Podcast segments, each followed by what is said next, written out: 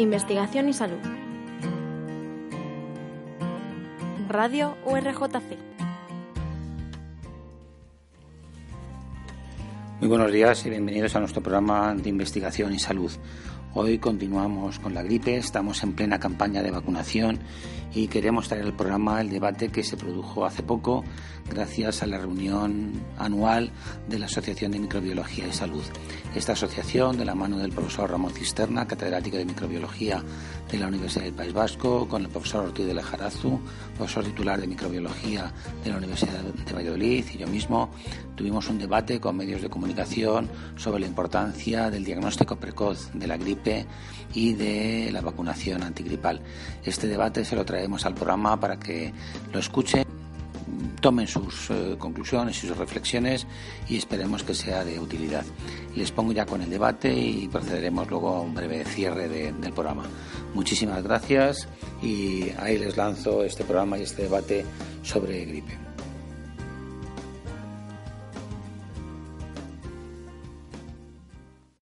Que nos ha motivado en hacer esta reunión, precisamente para poner en valor las distintas metodologías que existen en estos momentos y que representan un elemento adicional a una buena evolución de la gripe, a un mejor apoyo con estos sistemas diagnósticos que son fiables, que son seguros y que en algunas ocasiones son incluso muy rápidos, con lo cual se pueden tomar decisiones de forma inmediata. Interesa mucho separar lo que es gripe de lo que no lo es, a pesar de que la sintomatología sea muy parecida, y para eso realmente este tipo de pruebas eh, representan un avance excepcional, insisto, para luego tomar decisiones que pueden mejorar indudablemente el pronóstico de ese tipo de infecciones. Y qué duda cabe que la, prevención basada fundamentalmente en la vacunación. La vacunación en la que eh, bueno, pues las instituciones sanitarias, la Administración Central, la Administración Autonómica, confía siempre en la puesta en marcha de unos programas de vacunación precisamente para proteger a los más vulnerables. Este año, además, eh, se ha aumentado eh, el grupo de personas a los que administrar la vacuna. Los niños, los bebés y sobre todo los fumadores representan también grupos de complicación que ya habíamos manifestado desde hace ya bastante tiempo, sobre todo en el caso de los fumadores, que deberían de ser incluidos porque su capacidad de respuesta no es exactamente igual que la de los no fumadores frente a una infección por el virus gripal. Por lo tanto, diagnóstico y sobre todo prevención. Prevención con el avance en las nuevas vacunas, en vacunas que se pueden ajustar precisamente para mejorar esa capacidad de prevención en los grupos más vulnerables. Bien, sirva esto a modo de introducción y eh, querría presentar a quienes me acompañan hoy el doctor Ángel Gil, que es catedrático de Salud Pública de Medicina Preventiva, que también es miembro de la Junta Directiva de, de AMIS y un gran experto en todo lo que se refiere a, a vacuna, no solamente en epidemiología y salud pública, sino fundamentalmente también en vacunas. Y Raúl, eh, profesor Raúl Ortiz de Lajarazu, que eh, bueno, pues, eh, ha sido el director, sigue siendo director del Centro Nacional de Gripe, asociado, a, mérito. asociado al Centro Nacional de Gripe y es un gran experto, un experto que es capaz de eh, hablarnos de gripe de forma entusiasta, eh, nos convencerá absolutamente de todo y lógicamente también es, una, es un profesional que ha estado vinculado desde sus inicios a este tema tan, tan, tan importante como es el tema de la gripe desde los distintos aspectos, no solamente desde el punto de vista de la virología, es su pasión, sino también desde el punto de vista de la, de la prevención con la aplicación de las vacunas que es su devoción. Así que, eh, bueno, pues estamos aquí a, espera de lo que queréis preguntar, si queréis hacer alguna, alguna pregunta y mientras tanto, pues eh, Ángel y, Raúl, si queréis comentar algunos aspectos que os parezcan ser interesantes. Gracias, Ramón. yo por mi parte es verdad que, bueno, hace muy poquitos días se inició la campaña de vacunación. Este año se ha retrasado una semanita eh, pero bueno, ya la semana del 28 de octubre empezamos la, vacunación frente a gripe. tenemos que vacunar antes de que el virus empiece a, circular, que suele ser en la tercera semana de diciembre, cuando empieza hay un poquito la onda epidémica. Hay algunos casos de gripe que se va viendo cómo eh, van apareciendo muy poquito, muy, muy, poquito a poco, pero realmente el pico de gripe se dispara a partir de la tercera semana de diciembre y luego, bueno, pues hasta casi finales de abril, pues puede estar circulando. Eh, hay quien dice, no sé si a Raúl se lo he escuchado en alguna ocasión, ¿no? que al final la onda epidémica dura más o menos lo mismo. A veces empieza antes, puede empezar en noviembre, pero entonces eso hace que acabe a principios de abril o empieza a finales de diciembre y acaba a finales de abril. Al final la duración tiende a ser más o menos igual, ¿no? A veces empieza un poquito antes, un poquito después, ¿no? Yo creo que la climatología también influye en eso y cuando tenemos una climatología suave y leve como la que estamos teniendo en este momento, pues muy posiblemente este año el impacto de, la gripe pues se venga un poquito más tarde. Tenemos que vacunar ahora y es verdad que, casi todas las comunidades autónomas empiezan una estrategia de vacunación que intentan en tres cuatro semanas eh, cubrir eh, casi todos los grupos que tienen que vacunar, pero una de las cosas que decimos desde Salud Pública es que se puede seguir vacunando después de ese tiempo. Parece que noviembre, que si no lo hacemos en noviembre, como que no. bueno, pues no pasa nada, se puede seguir vacunando en diciembre y, realmente, bueno, pues es un aspecto también importante a, tener en cuenta, ¿no? No es, no, es una cosa rápida y, que haya que, oye, que no me he vacunado en. Estamos a 30 de noviembre y dice, no me he vacunado, ¿qué hago ya? ¿Qué tal? Te puedes vacunar, ¿no? Yo creo que eso es un mensaje muy importante que la campaña de vacunación antigripal se puede mantener perfectamente hasta final de año. Eh, otro aspecto también que, se estaba comentando y que me gustaría incidir eh, en este caso es la vacunación de la mujer embarazada. Sabéis que la mujer embarazada se puede vacunar de gripe, es una vacuna inactivada que no tiene ningún riesgo para que pueda ser administrada durante el embarazo. Y recientemente, en la ficha técnica de dos de las vacunas que tenemos comercializadas frente a, a, la gripe, eh, han aumentado, han, modificado su ficha técnica y aparece la protección frente eh, al niño durante los seis primeros meses de vida. Acordaros que la vacuna de gripe no la podemos poner en menores de seis meses. La protección que tiene el niño es la transferencia de anticuerpos a través de la madre y la ventaja es de que ya tenemos, como digo, dos vacunas antigripales que en su ficha técnica especifican que hay transferencia de la protección al feto. Por lo tanto, eso muy posiblemente irá apareciendo en el resto de vacunas. Cabe esperar que, igual que se comportan esas dos vacunas, se comporten en el resto de las vacunas antigripales. Pero garantizar esa protección de los seis primeros meses de vida es un aspecto muy, muy relevante y muy importante. Y luego también casi todas las comunidades autónomas eh, tienen, aparte de los sistemas de vigilancia epidemiológica, los servicios de vigilancia epidemiológica, que son punteros en España, que funcionan fenomenal y que van notificando eh, puntualmente cómo van apareciendo los casos de gripe, también eh, casi todas las comunidades autónomas tienen una red de médicos centinelas para otras patologías, pero también para, para la gripe, y eso hace que tengamos una vigilancia muy activa de lo que está sucediendo. Y esta vigilancia activa, eh, digamos, un factor muy importante del que luego ah, hablarán el profesor Ortiz de la Jarazo y el profesor Cisterna, es la importancia del diagnóstico de gripe. No tenemos técnicas en este momento para hacer un diagnóstico rápido y saber si el que está circulando es un virus H1N1, un H3N2 o un B. ¿no? Yo creo que esa información que hasta ahora no, no, era, no la teníamos eh, tan a mano y tan disponible, pues afortunadamente es una información que, que ya podemos tener. Y catalogar eso sí que nos va a ayudar muchísimo porque es verdad que no se comportan igual estos virus. ¿no? Cada uno tiene sus peculiaridades, sus características el H1N1 pues lleva muchos años entre nosotros, circulando entre nosotros, y casi toda la población, me atrevería a decir, eh, con, la corrección que le pueden hacer ahora, pues al final, sobre todo los más mayores, tienen anticuerpos frente a esta enfermedad porque eh, es un virus que ha convivido más entre nosotros, pero sin embargo, frente a otros virus no es así. ¿no? Entonces, el poder saber qué virus está ahí presente, qué virus está circulando, es muy importante. Y yo de momento lo dejaría aquí, Raúl. Sí. Muy bien, Raúl. Bueno, pues muchas gracias por estar aquí. Y es muy difícil añadir cosas a lo que han dicho ellos. Quizás lo más importante que tendría yo que decir es que habría casi un 50% de enfermedad desconocida por gripe.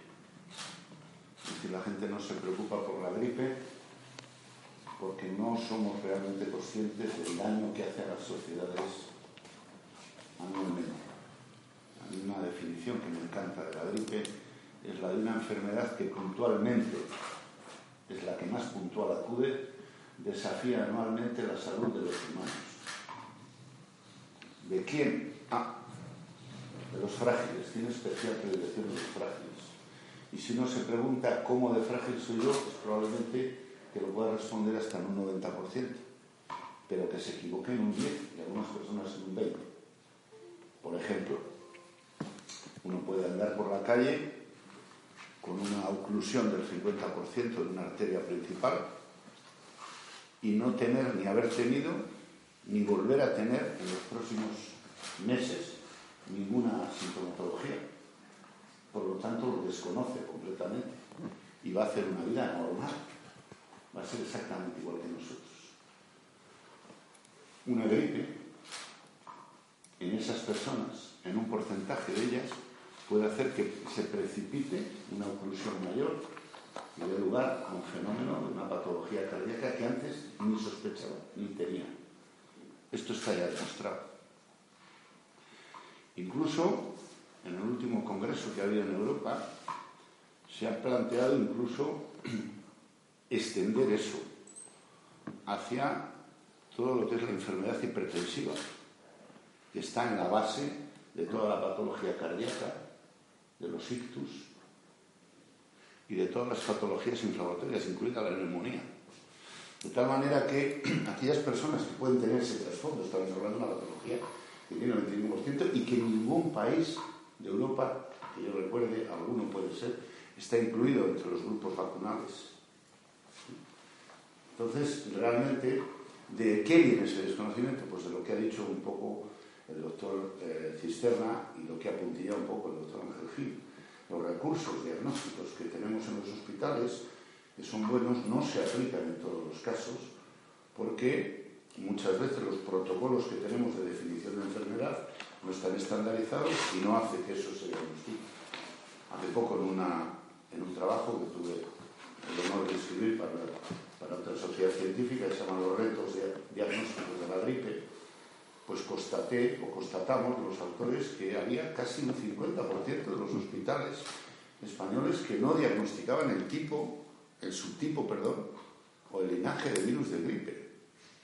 Y todos saben, porque aquí hay un preventivista y una persona que trabaja en el hospital como yo, que ahora dentro probablemente de dos meses los servicios de medicina preventiva, los hospitales tengan que hacer un trabajo de picar piedra al estajo para clasificar y, poner a los enfermos en habitaciones para evitar el contagio entre ellos.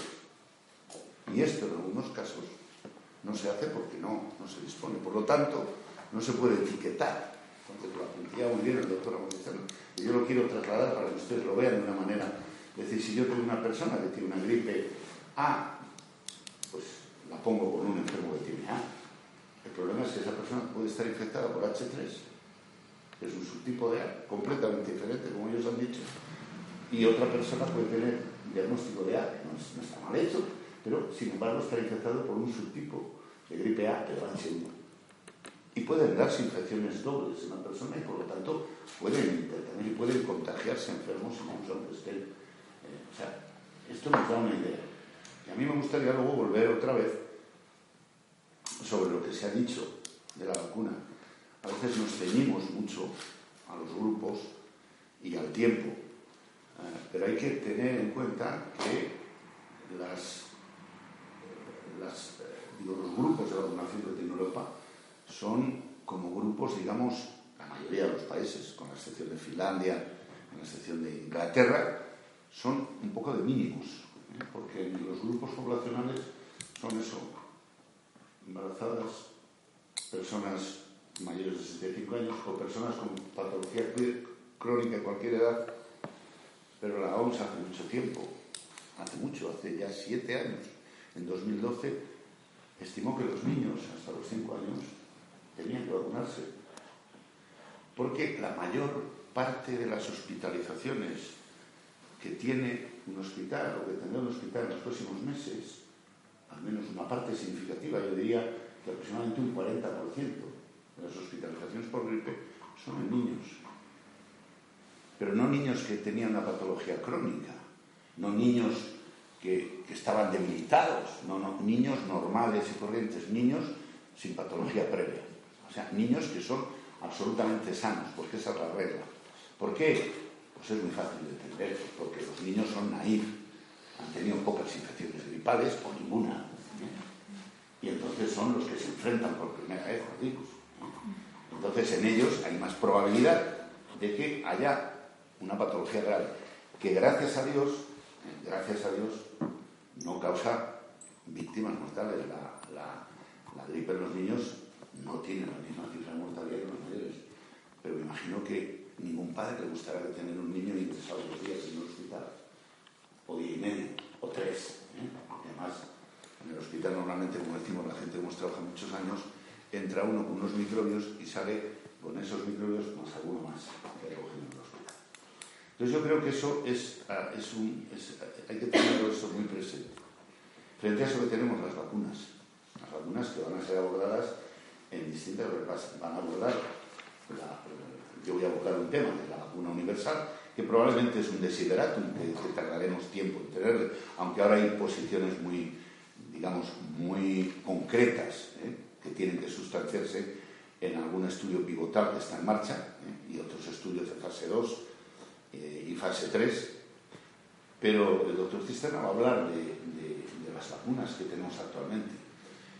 Y miren ustedes, una de las cosas que muchas de la gente piensa, y a mí me gustaría que a través de ustedes se deshiciera ese mito, es que las vacunas de la gripe no son muy eficaces. No, las vacunas de la gripe tienen una eficacia que cuando uno ve estudios recientes de la Cochrane, en total, si uno coge desde los niños eh, de seis meses, que son los que se pueden empezar a vacunar, hasta los adultos de ciento y pico años, porque ya no hay ninguna contraindicación, que son esas personas mayores en las que menos realmente, en las que menos, digamos, eh, tienen una, una, eficacia menor, y sobre todo uno de los subtipos, que es el H3, pues en, en conjunto estamos hablando de un, de un 50 y un 60%. ¿eh? Ojo, para prevenir, de, de, efectividad, pero para prevenir una... Para, de, de, efectividad, de efectividad, de eficacia es el de efectividad. Pero, pero ojo para prevenir gripe. Yo me imagino que ninguno de ustedes, si hay alguien que se vacune, se está vacunando para evitar una gripe, que le puede tener tres días o cuatro en la cama, sí, le puede fastidiar unas vacaciones, los trabajo, la gente tiene una idea muy bucólica de lo que es la gripe, no quiere decir nada, está leyendo un libro, unas vacaciones pagadas. Créanme que no es así. Yo pasé mi última gripe a los 47 años y no me he sentido más miserable en la vida, desde el punto de vista físico, intelectual y de todo tipo. Pero incluso aunque sea así, nadie se va a poner a eso. Yo creo que tenemos que cambiar, y ya se está cambiando el chip, de medir la efectividad en términos de evitar una hospitalización, evitar ir a la UCI. Si no se hospitaliza, bueno, permanece en planta. Porque los enfermos no van a la UCI porque quieran ir, van porque necesitan cuidados que no pueden ser administrados en planta. No es que el que está muy grave va a la UCI. Si está muy grave y se le puede atender en planta, se tiene en planta. Y luego, evidentemente, lo más importante, evitar muertes. ¿Ustedes saben cuál es el riesgo que tiene una mujer embarazada de hospitalizarse cuando padece una gripe? Datos españoles. Un estudio publicado hace menos de un año, en una revista de prestigio, después de ajustar por edad, por patología, por todo lo que hay que ajustar para evitar sesos de confusión, ¿eh? para evitar lo que hace un poco Tezano, ¿no? Con los que sacan de repente un, y todo el mundo, todo el experto dice, no, hay que ajustar esto. Bueno, pues para ajustar todo, el riesgo es aproximadamente ocho veces más. Una mujer que tiene 23, 26, 37, 38 años y está embarazada, comparada con otra de 37, 38, 26, 23, después de ajustar el peso, la patología y tal, tiene una gripe, está embarazada y tiene 8 veces más, 7 por 9, para ser exacto. ¿Estudiado a lo largo de una temporada? No, de 11. ¿En todas igual? No, hay algunas que el riesgo es de 5 veces, pero en otras es de 11 veces. Entonces esto quizá no lo transmitimos bien. Esto es lo que llamo yo menospreciar eh, el impacto de la gripe. Y por eso España tiene unas cifras, eh, con, con, excepción, la comunidad valenciana es de ellas, tiene unas cifras de vacunación en embarazadas, me parece, superiores al 50 y tantos por ciento, casi llegan al 60, en embarazadas. Sin embargo, el resto, pues andamos en España un 34, 32, los últimos informes lo pueden consultar en la página del Ministerio. Entonces, claro, yo por, ¿por, qué digo esto? Porque yo estoy hablando de una vacuna que probablemente tiene muchísima más efectividad, o, la efectividad parecida y esto se ha comprobado, esto está publicado también, pues por ejemplo en prevenir accidentes coronarios y cerebrovasculares, pues del mismo nivel que por ejemplo dejar de fumar, o del mismo nivel que las estatinas. ¿Eh? son tratamientos que estamos. Entonces quiere decir que no dejamos de fumar y nos vacunamos de gripe, dejamos de tomar las estatinas. No, se trata de sumar cosas que tienen una efectividad, que tienen una eficacia, para conseguir, pues digamos, un conjunto, una intersección de factores que hacen que esas personas sean más resistentes a tener. O sea que una persona que esté tomando estatinas, una persona que esté tomando, pues tiene dolor. ¿Y por qué digo esto? Porque claro, si yo empiezo a hablar de vacuna universal, todo el mundo dice, uy, ya dice, bueno, pues, pues a mí me da mucho miedo hablar de vacuna universal. Yo cuando hablo de vacuna universal digo, esto todavía no se ha conseguido. Y no sabemos si lo vamos a conseguir o si se va a conseguir. Hay muchos impedimentos. A mí me encanta el título que ha decidido la Junta poner al nombre, porque no es vacuna universal, sino hacia una vacuna universal.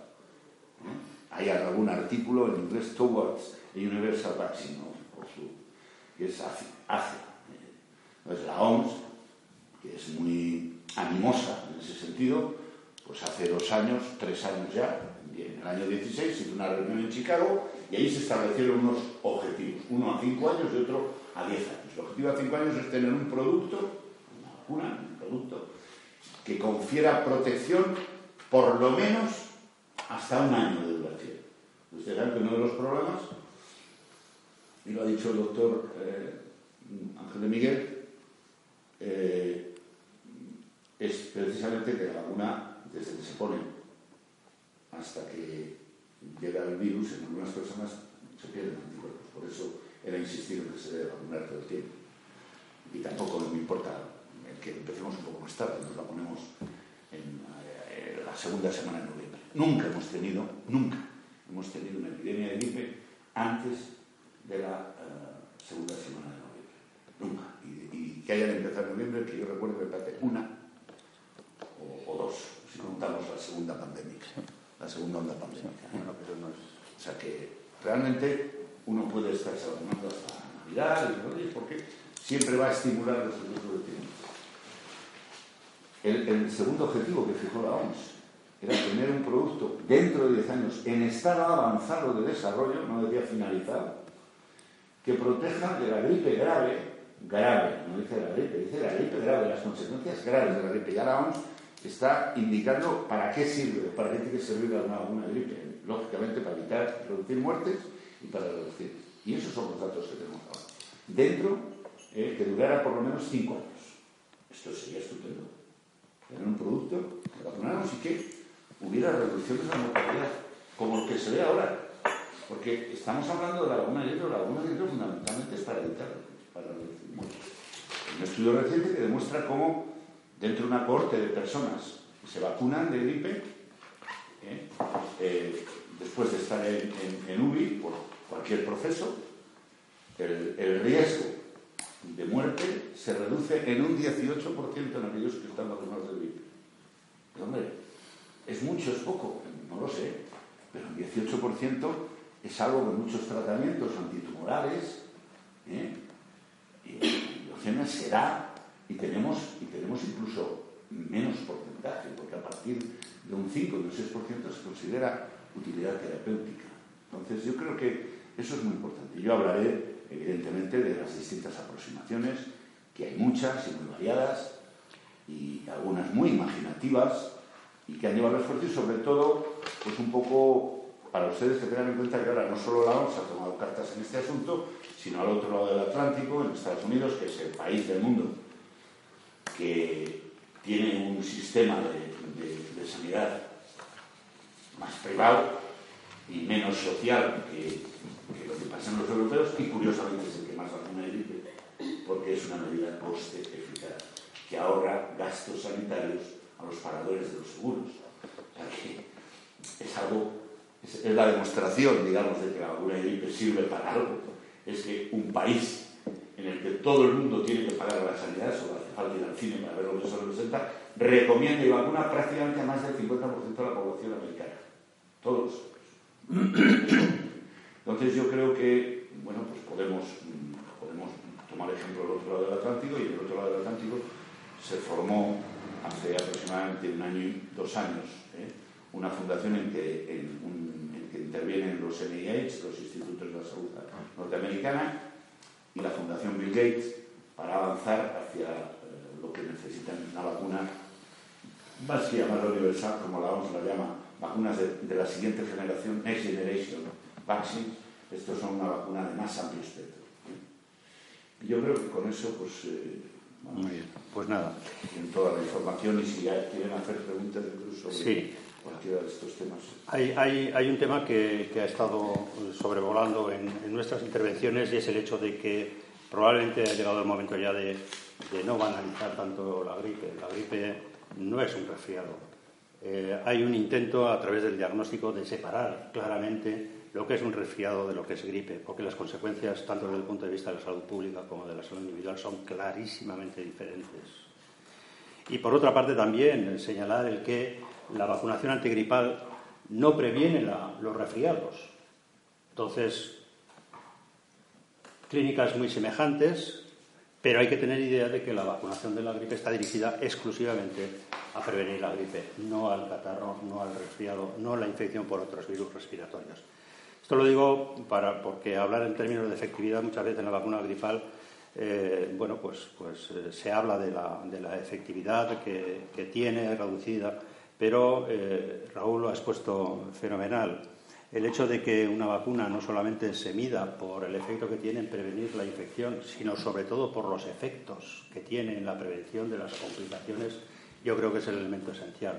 De hecho, ahora todo el mundo se está fijando en qué capacidad tienen las distintas vacunas en proteger frente a hospitalizaciones, en proteger frente a ingresos en UCI y sobre todo en la mortalidad. Los últimos datos de la campaña anterior del Ministerio de, Salud, de Salud, del Ministerio de Sanidad en España, lo, ha expuesto clarísimamente, ha, sido capaz de eh, reducir las hospitalizaciones en un 18, en un 20%, los ingresos en un 100, un 40% y la mortalidad en un 38%. Desde luego, con estos datos ya yo creo que eh, va siendo hora de que a la gripe se le considere se le ponga en el lugar que se merece, con el respeto que se merece y sobre todo porque ante la gripe no todos somos iguales. Hay unos que lo pasan peor que otros. Y precisamente ese hecho de que ante la gripe no todos somos iguales, tenemos que dirigir nuestras fuerzas, nuestros esfuerzos a prevenir a aquellos que son mucho más eh, vulnerables. Y en ese sentido, la, efectividad de la vacuna antigripal siempre arroja estos, estos datos. Habrá temporadas de gripe en donde la efectividad será mayor, otras será menor, pero que por tener una referencia, la referencia aportada por el Ministerio de Sanidad el año pasado, se calcula que la efectividad de la gripe está en esos datos que acabo de señalar. ¿Los puede volver a repetir? Que es que me ha pillado descuidado con... Sí, eh, en, hospitalizaciones creo que era el, 18-20%, en, en, ingresos en UCI en el 40% y en fallecimiento en el 38%. Estos son datos que están en la página del Ministerio, que los pueden haber, pero sobre todo hay un dato que yo creo que a todos tiene que llamar muchísimo la atención y es el hecho de que en la temporada de gripe del año pasado se contabilizaron que 6.300 eh, fallecimientos tenían relación con haber padecido la gripe. Creo que las cifras eh, son lo suficientemente elocuentes para eh, considerar a la gripe como una infección anual que nos visita todos los años y que, como decía anteriormente, no todos somos iguales ante el fenómeno de la infección gripal. ¿Y qué se, la pregunta es, ¿qué se puede hacer para mejorar la efectividad de la vacunación en España? no la, perdona, no la cobertura. La, la, cobertura. La cobertura, efectivamente. ¿Qué pues, se puede hacer? Pues yo creo... ¿Hay que, ¿Hay que ir a otros modelos diferentes? ¿Hay que ir a...? No, yo, creo que fundamentalmente se basa en la difusión en la difusión de eh, elementos que están absolutamente contrastados, información contrastada, formación al personal sanitario, porque ahí hay una labor también eh, enorme que, realizar, y sobre todo ofrecer estas garantías de que eh, lo que tú estás manejando está contrastado por instituciones sanitarias, por la autoridad sanitaria, y que realmente representan ventajas adicionales que ningún otro elemento, bueno, pues lógicamente hablando de gripe, eh, el principal producto para la prevención es la, vacunación. No hay otra posibilidad. Podemos hablar luego de tratamientos en situaciones eh, claves, y para el tema del tratamiento los diagnósticos, diagnósticos que sean exactos, es decir, esto es gripe y esto es gripe y no es un catarro común. Y esto es gripe y lo voy a tratar porque la persona eh, tiene una serie de complicaciones o si no puede estar a riesgo de una serie de complicaciones y lo trato específicamente sabiendo exactamente lo que estoy haciendo. Por lo tanto, yo creo que eh, difundir mensajes en este sentido de que la gripe tiene un nicho propio de actuación y que nada tiene que ver con el resfriado, a pesar de que la tos, el estornudo, el encontrarse mal, la fiebre, etcétera, pueden aparecer, pero que nada tiene que ver, insisto, un cuadro producido por un virus respiratorio que no sea gripal con el virus que produce, con el cuadro respiratorio que produce la gripe. Hay que atender precisamente a esta situación y, sobre todo, la facilidad y la eficacia, puesto que, como decía anteriormente, la vacunación se ha considerado que es coste eficaz y la prueba está que los servicios de salud eh, americanos, que son privados, están en los medicales, pues lo que hacen es recomendar la vacunación. Y, es más, si no estás vacunado y tienes un problema, pues a lo mejor no te cubre el seguro por no Pero en Estados Unidos que hacen vacunación general. Eh, sí, vacunación universal. Una vacunación universal. Sin, recomendación de grupos. No, no, no, vacunación universal. luego la, primera recomendación más de la indicación de la vacuna es a partir de los, seis meses hasta los 157 años. ¿Y, habría que hacer eso en España? Habría que recomendar que los grupos que los grupos de, eh, que establecen las, administraciones sanitarias, en este caso el Ministerio de Sanidad en las comunidades autónomas, son grupos de mínimos, como decía anteriormente. Es decir, quien no quiera eh, eh, sufrir la gripe o las, o las, consecuencias, las complicaciones que puede tener la gripe, puede vacunarse perfectamente. No hay una contraindicación. Una cosa es lo que financia la Administración y otra cosa es la indicación de la vacuna. La Administración financia a aquellos que son más vulnerables. La protección para aquellos que son más vulnerables, pero eso no quiere decir que el resto de las personas que no están comprendidos en ese grupo, que ya es difícil no estar comprendidos en alguno de esos grupos, pues realmente eh, eh, pueda, pueda administrarse la vacuna. Y mucha atención a los cuidadores, a los cuidadores de las personas que previsiblemente pueden tener, sufrir alguna de esas complicaciones. Por lo tanto, mm, vamos hacia esa información de que eh, realmente la vacunación que ha demostrado su efectividad, sobre todo no solamente en la prevención de la infección, sino sobre todo en la prevención de las complicaciones, va a ser un elemento que debe de ser utilizado con más, con más frecuencia. Yo quería insistir en, pero son una cosita, y es que, en el fondo no son tan mínimos, porque hay un apartado dentro de las recomendaciones que no leemos, y es las personas que conviven con cualquiera de esos vulnerables o susceptibles que estamos diciendo, ¿no? Y quién de nosotros al final no está cuidando a una persona mayor, a un niño pequeño, etcétera, etcétera, ¿no? Yo creo que el incorporar los convivientes, que está incorporado entre las recomendaciones del Ministerio de las Comunidades Autónomas, al final nos, nos toca a todos. Los salud prácticamente vacunarían a cualquiera. Claro. Sí, sí el, problema, el problema, lo que dices, es, importante, porque a veces llegan y os llevarán a vosotros y a lo mejor habéis vivido situaciones personales y después ha ido fulanito le han dicho no, usted no le vacunamos porque usted no está incluido dentro a veces mm, los españoles somos muy propios a adueñarnos del reglamento ¿eh? y a arrojar el reglamento contra las personas creo que a través de los medios yo pediría efectivamente que una persona que solicita vacunarse es probable, como dice el doctor Ángel conviva con personas de riesgo. Esto es lo que se llama vacunación en anillo o vacunación en nido. ¿eh? Es decir, en vez de vacunar, vacunar al, padre o a la madre que es fumadora y tiene asma y tiene 77 años, y ahora la dejamos sola y la mandamos a que cuide los domingos cuando nos vamos de viaje a cenar a los niños y esté con ellos y de besos y tal, no vacunamos a nadie más. Pues en ese momento es donde hay que vacunar a los niños que conviven en el hogar, el matrimonio y, por supuesto, a la abuela o al abuelo está con ellos. Entonces, bajo esa óptica, yo creo que cualquiera de esas personas, como ha dicho el doctor Amperti, puede vacunarse. Y a mí me gustaría llamar la atención a otra cosa de, la vacuna de gripe. Es que en esta sociedad que vivimos, que es, tenemos que ser todos delgados, tomar productos veganos o naturales, a poder ser bio o eco o light. ¿eh? Esta sociedad del buenismo dietético no nos fijamos en lo que son los beneficios colaterales de las vacunas en general, que les tienen, que están demostrados, y los beneficios colaterales de la vacuna de gripe, que los tiene. Es decir, con la vacuna de gripe, a medida que se va estudiando, como una vacuna que se pone anualmente, que tiene sus peculiaridades, es la única vacuna que tiene que, actualizar, etc. Por eso estamos hablando de una vacuna. Sin embargo, cuando se estudian a largo plazo una serie de datos de la vacuna, pues se observa que hay beneficios colaterales. Es un poco como la aspirina, que se van viendo a medida que pasa el tiempo, que tiene, bueno, pues uno la realiza en cadena. Y esto es lo que sucede. Y a medida que se ha vigilado, ¿eh? pues yo estaba acordando, lo he dicho, el tema de, de, de los accidentes cerebrovasculares y los y de la infarto de miocardio, que está muy de moda ese tema, y el tema de la hipertensión que va a empezar a salir, la diabetes, por supuesto, ¿eh? o sea, el que, el que haya un diabético que no está vacunado de gripe es una barbaridad, el riesgo son de hospitalización 14 veces ¿eh? en un diabético sobre una persona no diabética, y el riesgo de ingresar en UBI 7. O sea, que es que, claro, estamos hablando de ese tema.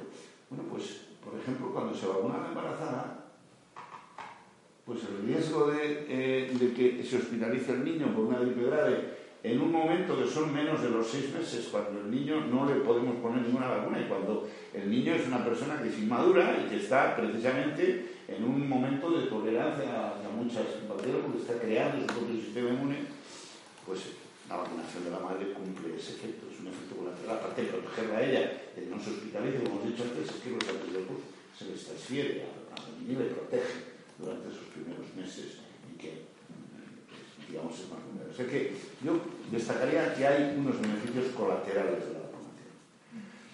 Y bueno, evidentemente eh, eso se suma a, todo lo que es la, campaña dentro de la OMS que, terminó en el 16, pero que fue un impulso del el, plan global de, de, de acción de, vacunas, se llama el, el, el GAR, que en la que la una de las, las asignaturas pendientes.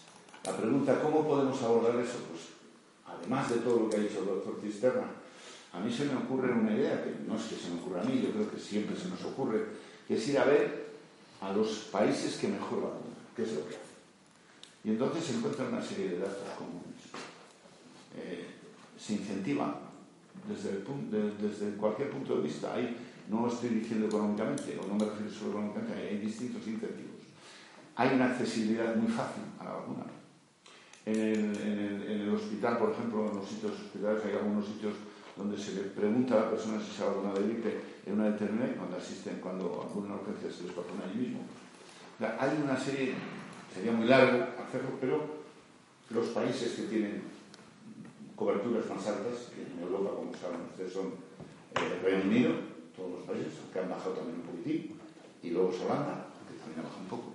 ¿Qué porcentaje tenemos? Eh, pues eh, eh, eh, el Reino Unido está ahora en torno casi al 70%, el objetivo de la ONU un poco más, 71, 71 72, dependiendo. El objetivo de la ONU era el 75, que lo han cumplido durante muchos años. Y Holanda estaba también en ese porcentaje, ahora está un poco más bajo, está a 60 y tantos. Y luego ha bajado. Pero bueno. Y España en general, porque habían dado el dato de embarazadas, pero en general. España tiene una cobertura en mayores de 65 años del 54, 54,1%. Eh, y hay diferencias entre las comunidades. ¿eh? Vale. Ah, desde un 62% la comunidad que más tiene, que me parece que es en La Rioja. Castilla León, Castilla y León. Castilla y León tiene 61, está un poco por debajo. A mí no me gusta decir eso, no, no, no lo apuntéis. ¿no? Vale. Pero yo siempre digo que La Rioja fue Castilla de mucho. Entonces, claro, es un poco, eso ahora me van a decir, mi periodista, ¿no? Pero siempre, quiero decir, hay, hay, hay comunidades, digamos, lo que más fácil son las comunidades, digamos, Cantabria también tiene buenas cifras, ahora un poco, son, son digamos, comunidades uni, uniprovinciales y otras comunidades mucho más extensas, más despobladas, como las castillas, más difíciles. Pero luego hay otros que no, quiero decir, es bastante, es bastante, hay, hay un margen desde treinta y tantos, que es la comunidad que menos tiene, hasta 61, 62, ahí ese es el margen. Y eso hay que, hay que, hay, hay que asumirlo. El objetivo de la ONU son 75%. Y el objetivo de Estados Unidos para ese mismo grupo es el 90%. ¿Eh? O sea que ahí nos damos cuenta de cuál es la voluntad de unos y de otros, ¿no? Entonces, yo creo que es muy importante añadir eso. Que... Y, es que sigo preguntándome, estoy mirando sus cifras y me pregunto qué falla, porque si es tan importante para las embarazadas y resulta que ni una tercera parte de las embarazadas... Eh, una tercera parte. ¿Por qué? Pues porque... ¿Qué, ¿Pero qué se puede hacer? Yo vuelvo a preguntar en positivo. ¿Qué se puede Pues hacer para que... para Formar, que- info- formar e informar. Esa es la clave. Hay que Y luego también se estaba diciendo la importancia de la accesibilidad a la vacuna. Es decir, es verdad que las vacunas al final están en el centro de salud, ¿no? Y a lo mejor una mujer embarazada tiene cita con su ginecólogo. Y el ginecólogo, eh, aquí en la Comunidad de Madrid, pues una de las cosas que se va a hacer este año es formar precisamente a los ginecólogos y que puedan tener vacunas ellos o que puedan hacer la derivación adecuada al centro de salud para que se vacune. Pero lo ideal es lo que decía eh, el profesor Ortiz del Jarazo, es decir, que el, que el ginecólogo tenga vacunas y que diga, oiga, usted se va de aquí vacunada. Valencia, Hola, vacuna, hola. Valencia vacuna muy bien Claro. de embarazadas. En cambio, sin embargo, una cifra en, en- en- en mayores de 65 años que no es muy bollante, es del 58, un poquito por debajo de la media española. Quiero decir que, por lo tanto, ahí puede mejorar. Hombre, uno si vive en Valencia, a lo mejor pues resulta que, como decíamos, a lo mejor el tiempo lo, lo confunde uno y bueno, yo creo que la. Al final hay epidemias de Valencia.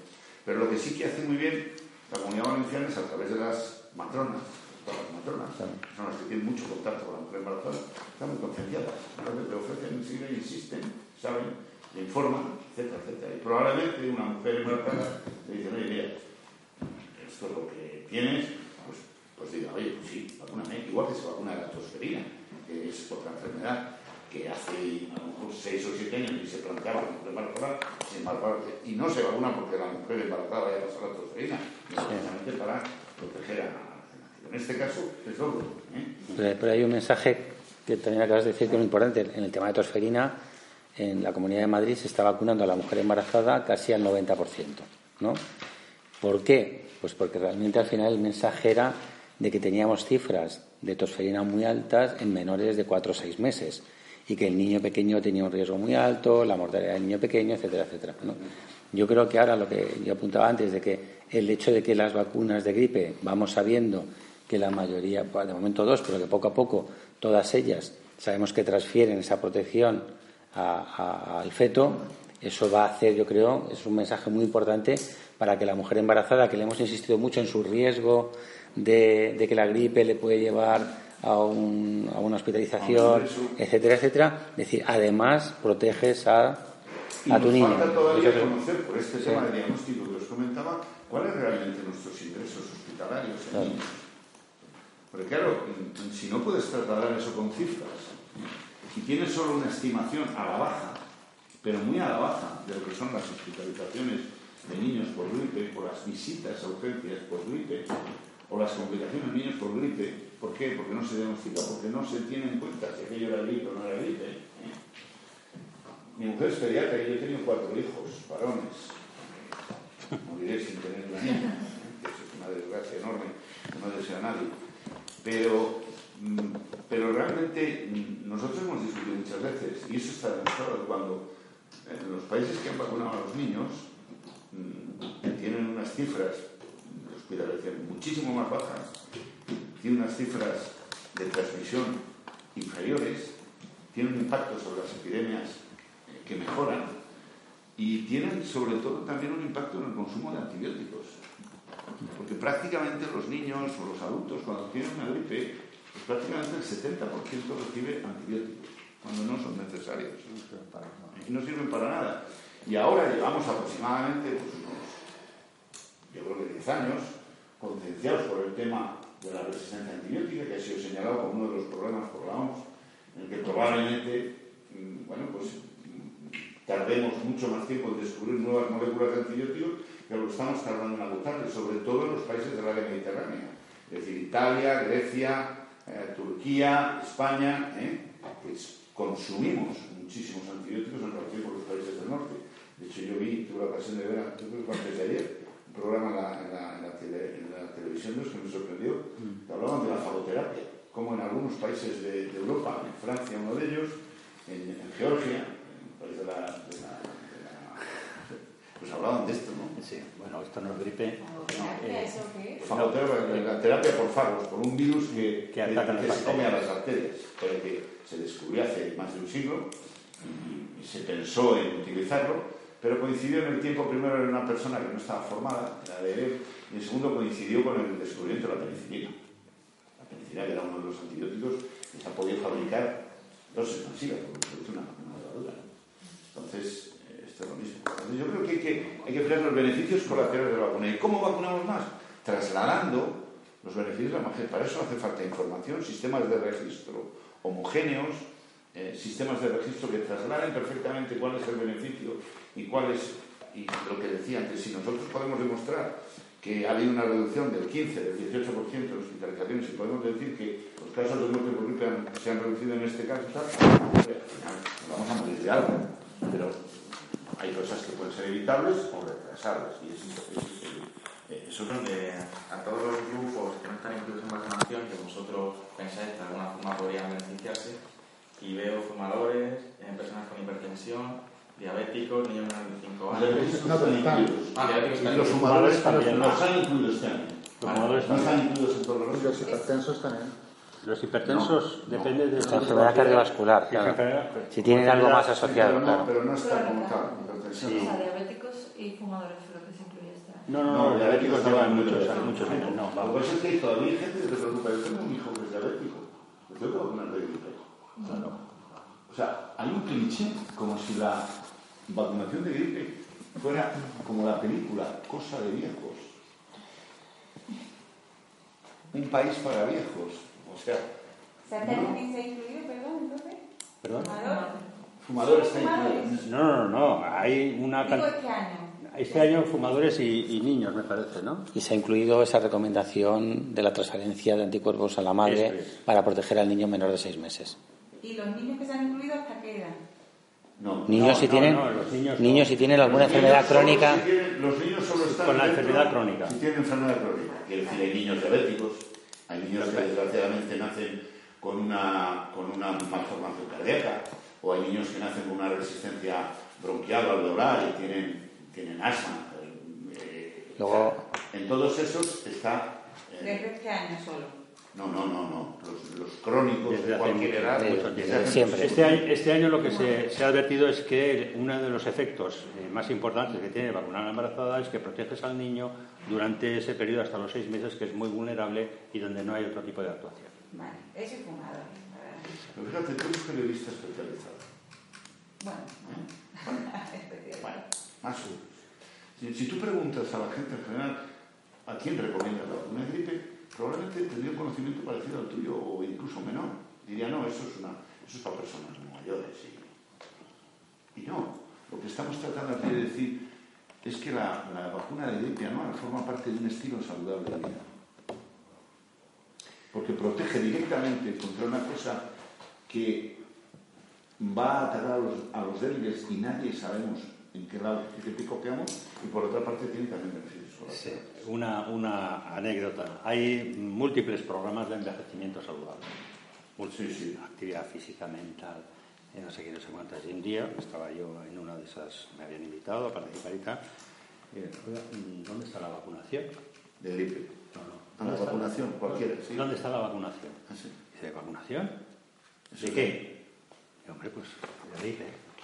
Por ejemplo. Ah, pues no, no, no, no, claro, estaban ahí que si hay que movilidad, que si Ejercicios mentales. y no sé qué, no sé cuántas, Y me pasear. faltaba, la, faltaba la que es el elemento fundamental. Es decir, la, eh, eh, la Unión Europea, a través de su Centro de Enfermedades Infecciosas, ha, ha declarado que este año más de 65.000 personas mayores o 60.000 personas mayores de 65 años están en riesgo de fallecer por gripe si no se vacunan. Entonces, envejecimiento saludable. ¿Hasta dónde? Y luego un dato que me sorprende mucho, el que ha dicho ahora hace un poco, de que el 70% de quienes tienen una gripe reciben antibióticos. ¿Ese dato es de España? De... Sí, ese dato, vamos a ver, ese dato, hay una, hay una, hay, hay un- una revista publicada en el año 2000, eh, en el New England Journal of Medicine, una revista de prestigio por Kathleen, me parece que se llama, no me acuerdo en el que eh, señala cuáles son los tratamientos antibióticos y las hospitalizaciones en niños por causa de gripe. Estados Unidos es mucho menor la cifra que ahora, pero en, en los países del área mediterránea estaremos en, en torno a, esa, a esas cifras. Probablemente. En que la mayoría de los casos no se hace un diagnóstico y hay una tendencia, fíjate, muchas veces, eso os a los médicos de primaria, muchas veces los padres, incluso los familiares, fuerzan a no le va a poner antibiótico al niño, ¿no? Tal. Es que lleva tres días con fiebre, incluso que no lo lleve, pues nunca tú no puedes comprobar cuando alguien te dice que lleva tres días, tienes que creer en principio. ¿no? En las recomendaciones, no creo estar yo equivocado porque yo sé que no soy especialista, en las recomendaciones eh, generales está vacunar a cualquier niño mayor de seis meses, creo. Las vacunaciones de la OMS, la Organización No, Mundial de hablo en España. En España no. no Si sí. solo si tienen alguna enfermedad Solo si- crónica asociada. Pero, si siempre a partir de los seis meses. O sea, no se puede administrar eh, antes de los seis meses. Los únicos países que tienen indicación de vacunar a niños y que han seguido en ese aspecto las recomendaciones de la OMS eh, han sido esto, bueno, que tienen recomendaciones y lo que lo practican, porque el papel lo aguanta todo. Y buena prueba es lo que estamos haciendo aquí. Eh, Inglaterra y Finlandia vacunan a los niños hasta eh, los 11 años, en el caso de 12 años, en el caso de, Inglaterra, y me parece que 11 o 12 también en, en Finlandia, ¿no? Hay otros países que tienen recomendación de vacunar a los niños. Eh, Letonia, Estonia, Malta. Lo que pasa es que las cifras de vacunación en población mayor, pues hombre, muy pequeñas, así que hay niños. Ya no me pongo a mirar. Es decir, que uno puede poner en el papel Ya, ya, gana, luego, pero que luego sí sería, sí sería conveniente que España hiciese una recomendación general de niños. Los- la, la Asociación Española de Pediatría hace un llamamiento casi, casi todos los años sobre esta ¿Hasta posibilidad. qué edad? ¿Hasta los 10 años al menos? La OMS tiene 23 hasta los 5 años. Yo creo que esa, eso es Esa está bien. suficientemente, eh, una medida suficientemente para empezar, que yo creo que sería importante. En- apoyando un poco este tema de la vacunación infantil, en Estados Unidos eh, tomaron una decisión, la CIP, que es el, el organismo que asesora a, a- bueno, pues lo que sería el Ministerio de Sanidad, el tema de vacunas. eh, estaban viendo cómo año tras año había un nicho de población infantil que moría, que fallecía por consecuencia de la gripe. Y de pronto dijeron, ¿cómo? Se ha acabado.